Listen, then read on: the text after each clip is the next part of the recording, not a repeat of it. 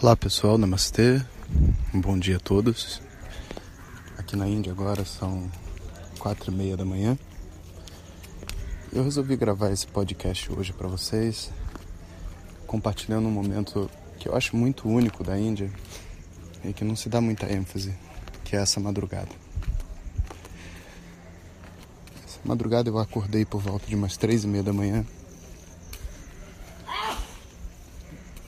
e é um horário muito auspicioso para fazer os rituais e meditações. Então, eu comecei a fazer minhas meditações e a minha prática diária de yoga.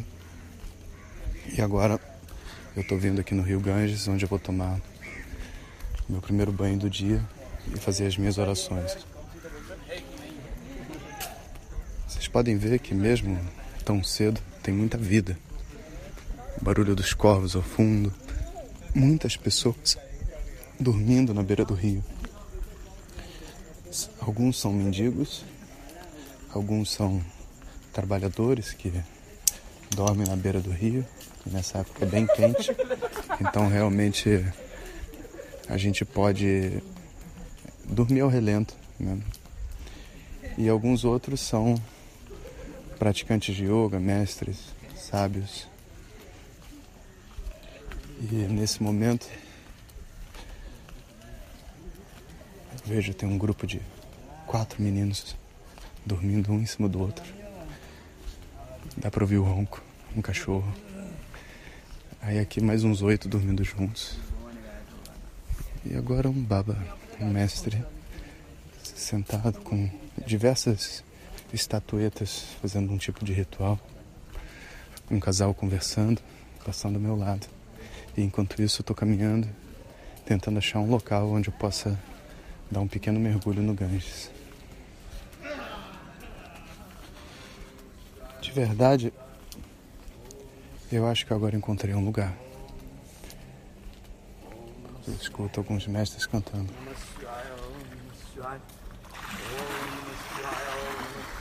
Eu vou ficar por aqui então. Vamos ver.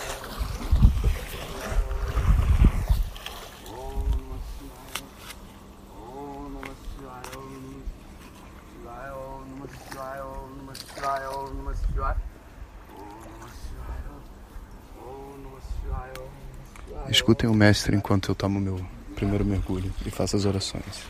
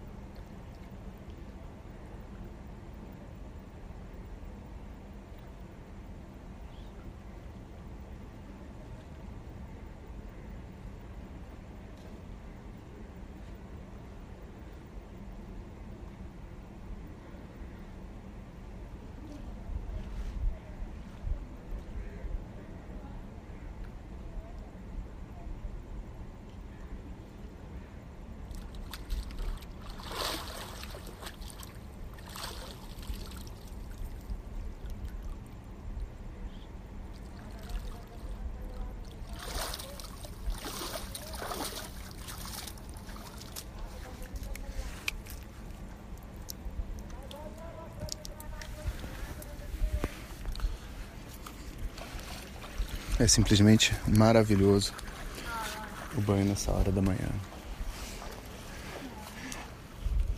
Mergulhei ao lado de dois babas que estavam fazendo essas orações. Um deles, daquele tipo que só anda com uma cuequinha, barba branca, grande, parece o Gandalf do Senhor dos Anéis. E o outro, moreno, magrinho, canta vários mantras enquanto toma não sei quantos banhos na água. E eu olhando achei até que a água estava gelada, mas na verdade a água está bem refrescante essa hora. Algumas pessoas perguntam o que, que o Ganges tem de tão especial. Né? Por que tantos versos em nome desse rio? Por que tantas, tantos mestres? Por que esse valor imenso a esse rio? Que, que esse rio tem de tão especial? E é tão difícil de transmitir essa resposta porque o que faz do Ganges especial é único ao Ganges. Então a gente não consegue compará-lo a nenhuma outra coisa, a nenhum outro rio. A gente só pode é, dizer o que, que ele produz dentro da gente. O Ganges é só um rio. Aqui na Terra a gente vai olhar para o Ganges e o Ganges é só um rio.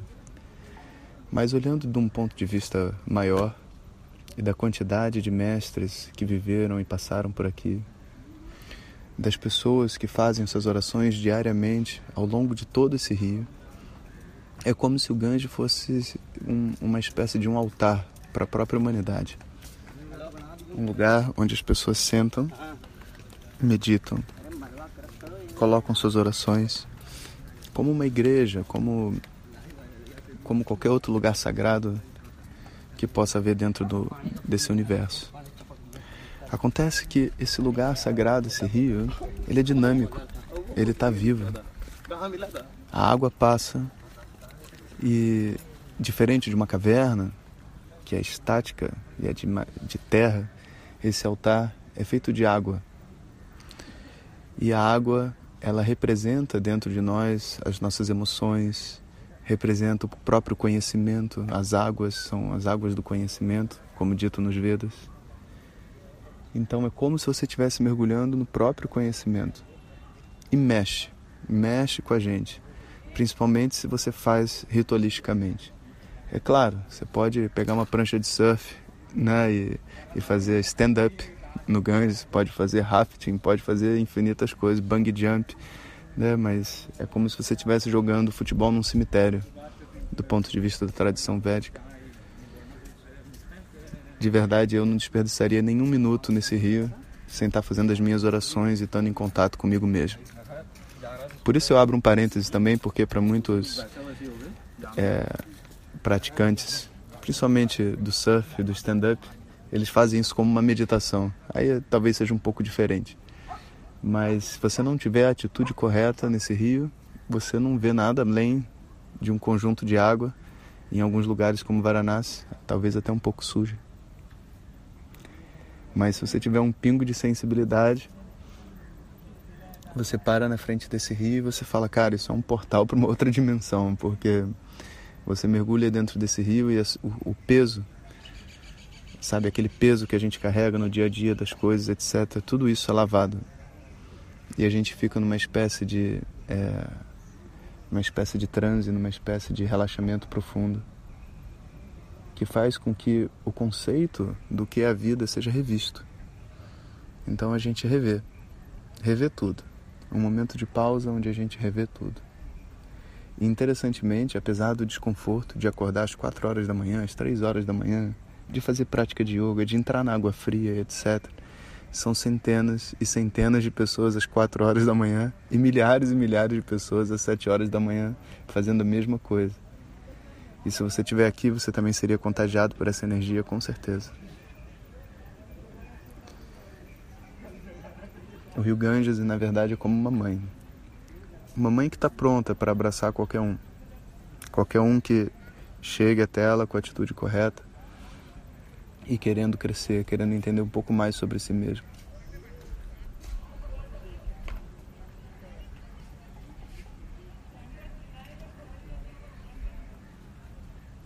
Uma das orações que eu aprendi nesse rio é muito boa, principalmente para quem deseja ensinar alguma coisa associada à tradição védica, alguma coisa associada a crescimento de vida. Né?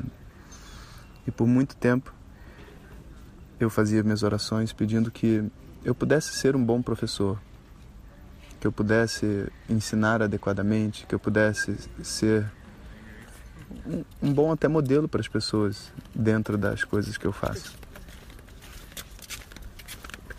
Mas quando a gente para para ver essa oração e a maneira como ela é colocada, na medida que a gente vai amadurecendo, ela vai se transformando, porque todos nós somos só pessoas normais, com todos os defeitos e peculiaridades e bênçãos que uma pessoa normal tem. E quando a gente quer ser bom, né? A gente quer ser perfeito, a gente quer ser melhor do que a gente é. Isso é sempre uma coisa boa, principalmente espiritualmente, porque a gente tem um objetivo de, de superar as limitações de vida que a gente tem. Mas se a gente para realmente para pensar, né, ser um bom professor, ser um bom pai, ser um bom profissional, ser um bom filho, ser um bom qualquer coisa, é, um, é uma frase que vem que, como base, que surge do nosso ego. Um, um desejo legítimo de ser algo que vale a pena e que contribua para a vida das pessoas. Mas o verdadeiro professor é Dakshinamurti. O verdadeiro professor é Shiva. O verdadeiro professor é o mestre do universo seja o nome que você quiser dar a ele. E esse mestre, ele que fala através das pessoas, e ele que aprende através e ele que aprende através das pessoas também. Se eu quiser ser um bom professor, na verdade, eu tenho que ser cada vez menos eu enquanto eu estiver ensinando e mais um instrumento dele. Se eu quiser ser um bom pai, eu tenho que ser cada vez menos eu e mais um instrumento dele. Se eu quiser ser uma boa mãe, uma boa esposa, um bom marido, um bom irmão, um bom filho, eu tenho que, na verdade, me transformar num instrumento. E a partir desse momento, a oração, em vez de ter como objetivo me tornar o bom de alguma coisa, ela se volta contra o meu próprio ego e pede que eu seja simplesmente uma pessoa normal. E que naquilo que eu faça, como uma pessoa desse mundo, que eu possa ser simplesmente uma pessoa normal. E através dessa pessoa normal, que as coisas grandiosas do universo possam ser feitas. Que a mágica da tradição védica possa ocorrer que os ensinamentos possam fluir por detrás de cada palavra, porque a gente não pensa sobre elas para falar, elas simplesmente saem. E quando a gente está sentado na frente de um mestre, nós também não controlamos a nossa capacidade de aprender, a gente simplesmente aprende. E quando a gente está de frente para um filho, o amor simplesmente surge. E quando a gente está de frente para a mãe, se a gente tiver as bênçãos corretas, o amor surgirá também. E essas relações todas, elas são divinas. Quanto mais nós tentarmos ser únicos e especiais dentro dessas relações, na verdade, mais distante da sua perfeição nós nos encontramos. Porque o mundo já é perfeito, com todas as pessoas imperfeitas contidas nele incluindo nós mesmos, incluindo nós mesmos. Então que o Senhor Kashi Vishwanatha Swami, que preside essa região aqui de Varanasi, possa nos abençoar para ser pessoas normais, simples e comuns, e instrumentos dessa mão divina que faz com que a vida valha a pena.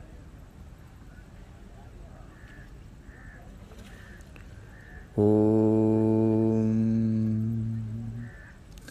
Om.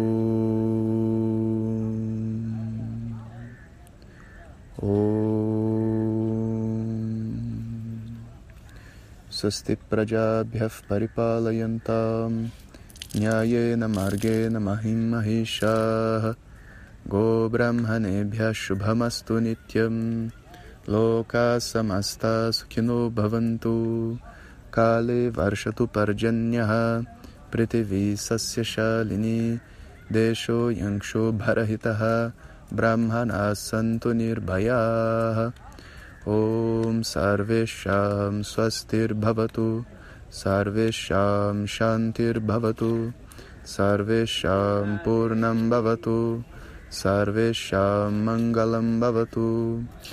ॐ सर्वे भवन्तु सुखिनः, सर्वे सन्तु निरामयाः, सर्वे भद्राणि पश्यन्तु, मा कश्चित् दुःखभाग् भवेत्। ॐ असतो मा सद्गमय तमसो मा ज्योतिर्गमय मृत्योर्मा अमृतङ्गमय। ॐ पूर्णमदः पूर्णमिदं पूर्णात् पूर्णमुदच्यते पूर्णस्य पूर्णमादाय पूर्णमेवावशिष्यते ॐ शान्तिः शान्तिः शान्तिः हरिः ॐ श्रीगुरुभ्यो नमः हरिः ॐ Que o Pai do céu esteja na terra e que os pais da terra estejam no céu. Enquanto a xícara estiver vazia, o mundo é uma escola e quando tentamos controlar o mundo, só há sofrimento.